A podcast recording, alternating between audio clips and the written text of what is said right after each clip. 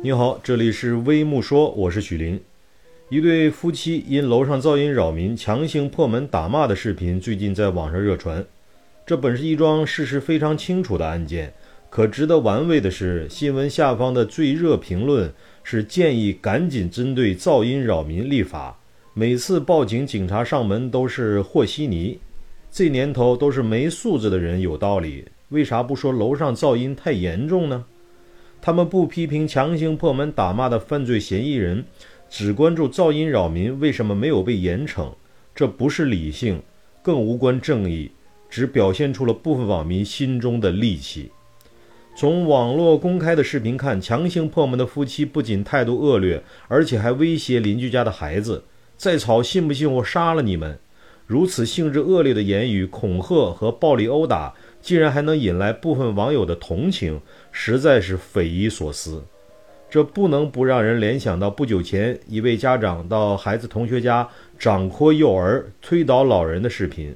同样的暴力事件，同样的错误行为，都有人忙不迭地站到了施暴者的一边。如此倾向值得关注。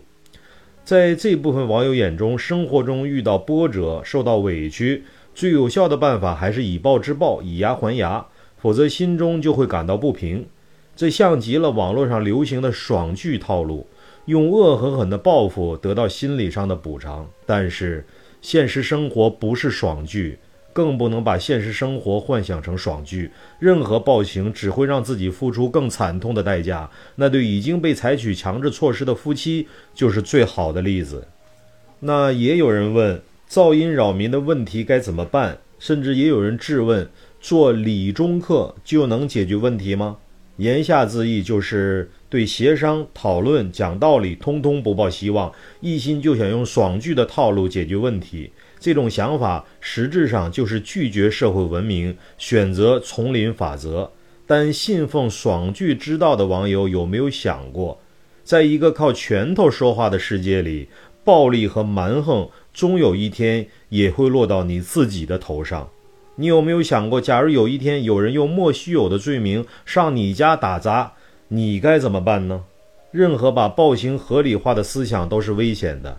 人们应该站在法律的一边，而不是站在偏执的一边，更不应该站到暴力犯罪的一边。应该牢记，能够保护我们的永远是法律，是文明，而不可能是爽剧的套路。你好，这里是微木说，欢迎评论区点赞留言讨论，再见。